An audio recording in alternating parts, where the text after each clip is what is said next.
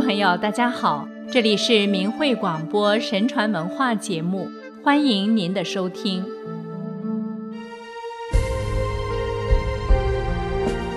中国清朝的康熙皇帝开创了康熙盛世。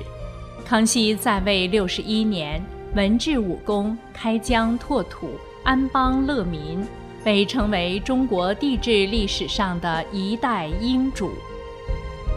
康熙被后世称为仁皇帝，他从少年时就开始熟读中华传统经典，并且用简洁明了的方式告诉大家。经史子集千本万卷，无非仁义礼智四字；程朱理学滚瓜烂熟，无非天理良心四字。因此，康熙所尊崇的是天理良心，他用了一生来实践了这几个字，或宽仁，或严厉，无不遵循着内在的道理。举国上下、朝廷内外共赞其仁爱，官员拜首，百姓臣服。宽仁之道，康熙的仁爱首先表现在他对百姓施行仁政上。孟子曰：“民为贵，社稷次之，君为轻。”这种民本思想对后世有着深远的影响，在康熙的政治生涯中，爱民、恤民、察民、施惠于民的思想和政策比比皆是。他认为，只要使百姓得以休养生息，其理想的太平盛世即会出现。他屡次申令停止圈占土地，减免赋税。并规定盛世滋生人丁，永不加赋。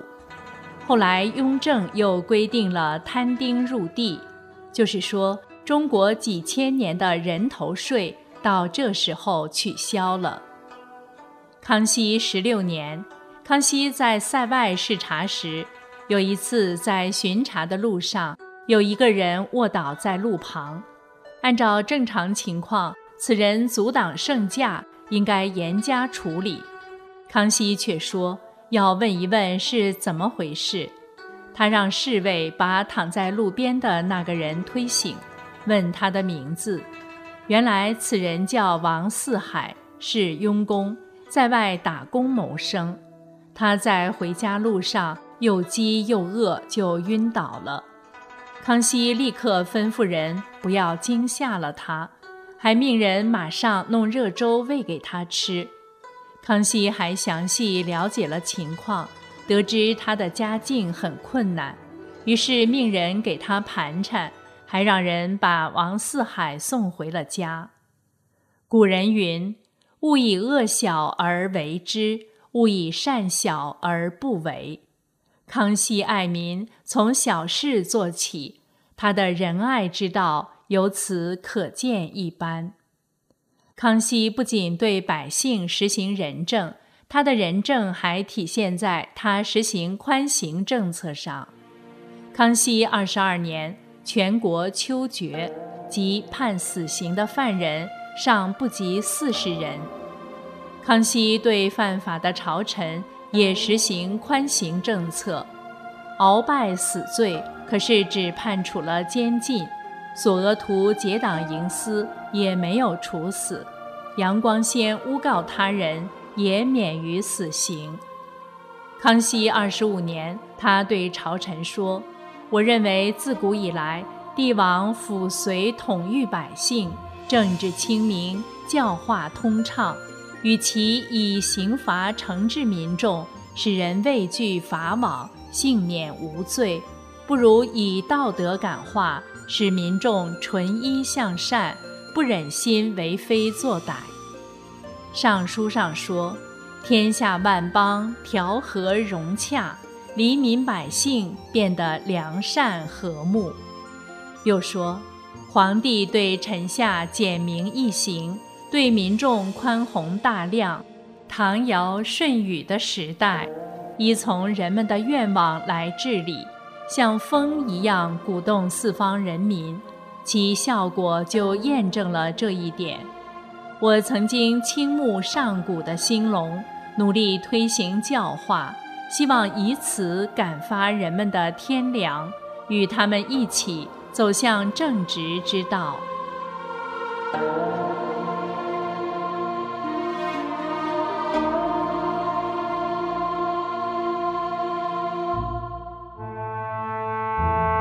只可报恩，不可报仇。在收复台湾之前，康熙在朝廷上征求大家的意见。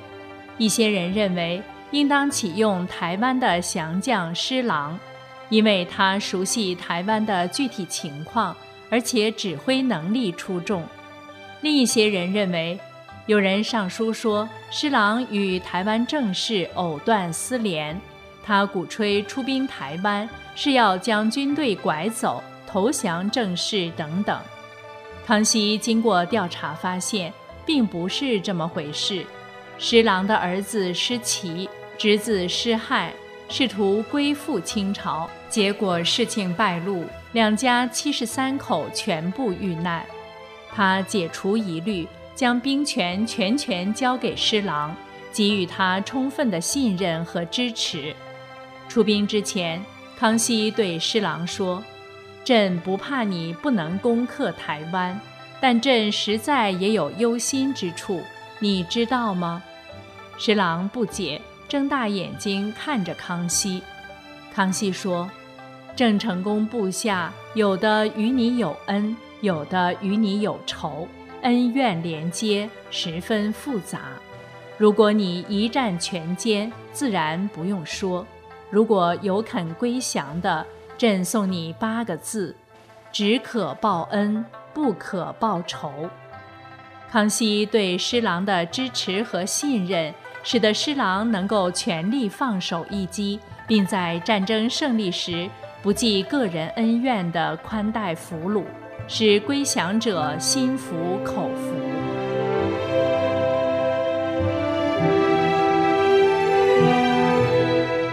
偷税一两白银的人。有一年进京赶考，昆山市叶方矮获得金榜题名。他是当朝著名的文人名士。经税务衙门检查，查处其欠缴国家税收一两白银。叶某认为所欠国家税收只有一两白银，微不足道。便写信给康熙，请求宽大处理，免除责任。然而康熙不徇私情，按照当时律法规定，撤销其功名，并予以惩处。康熙朝倡导清廉，对税赋贪污舞弊者予以严惩。四川官员贾永士在征收国家税收时。每征收两百两白银，自己私自加收十二两白银，除贿赂给自己顶头上司四川巡抚能泰两万余两白银外，其余的白银两万余两都放进了自己的口袋。四川巡抚能泰因受贿被处死，贾永士按大清律例本应是处死，但因其不久病死。故未能追究。山西太原知府赵凤照私自设立税种名目，强行征收，并且据为己有近二十万两，也被处死。康熙三十六年，山西巡抚温宝、布政使甘度相互勾结，贪赃枉法，盘剥百姓，导致蒲州百姓皆逃入山中，聚众反抗。康熙皇帝委派涡轮前往招抚逃民，并且对涡轮说：“蒲州之民如不肯降，即押温饱、甘度至彼处立斩。如此贪官，若不诛戮，何以服众？”巡查河道，明察秋毫。康熙四十六年春，南巡到苏北视察工程。在详细了解情况后，便问负责河务的地方官员张鹏和对于工程的看法。张鹏和回答：“皇上爱民如子，不惜百万黄金拯救群生，黎民皆颂圣恩。”康熙帝对这种只知歌功颂德、对治河工程却毫无益处的回答并不买账，对张说：“你所说的都是无用的空话，我要问你的是河工事务。你做文章可以敷衍成篇，要论正事必须实在可行，然后才能发言。”张鹏和回答：“我原来是根据前人的图样。”决定开溜怀套河的，后觉得事关重大，所以请皇上亲临阅视，钦定开不开河。康熙帝听后严厉斥责他说：“今天看到沿途所列的标杆错杂无序，竟然无人知道究竟，此事不留心，何事方留心乎？”接着，康熙明白地指出了问题所在。一是开挖的河道地势太高，水不会通达；二是开河标杆多在人坟墓之上。康熙帝又阐述不能办溜怀套工程的道理，如开挖溜怀套河，必然凿山穿岭，难度甚大，即或成功，将来汛水泛滥，或者漫入洪泽湖，或者会冲垮运河。与其开溜怀套无益之河，不如将洪泽湖出水之处拓延，令其宽深，使清水愈加畅流，至蒋家坝、天然坝一带，再更让河道更加宽畅，这才是好的解决方法。之后，康熙帝下令将沿途所立开河标杆全部撤掉，百姓见之。欢腾雀跃。其后，康熙训斥张鹏和说：“你所任用的官吏对于河工事务漫不经心，你在官府中两三月不去巡视考察，又怎么能知道真实情况呢？”并告诫张鹏和说：“你等奏报的开溜怀套河，不仅是地方官吏稀图私肥，也是河工官员忘记升迁。”这些人怎么能开河呢？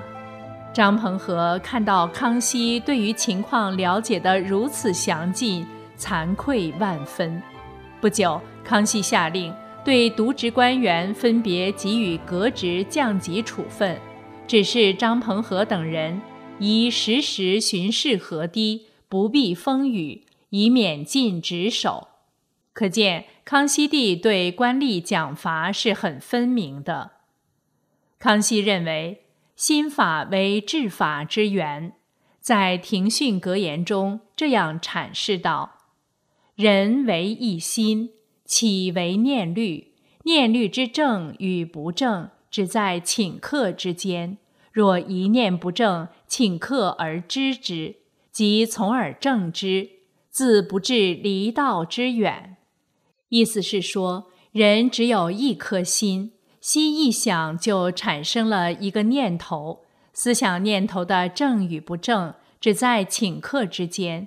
如果产生的一念是不正的，马上就知道了，随之立即纠正它，自然不会离正道有多远。有一代明君，必有一代贤臣，各级官员纷纷效仿，以人品相砥砺。以明节操守为上，爱民惠民，清廉之风蔚然而成，海宇升平，人民乐业。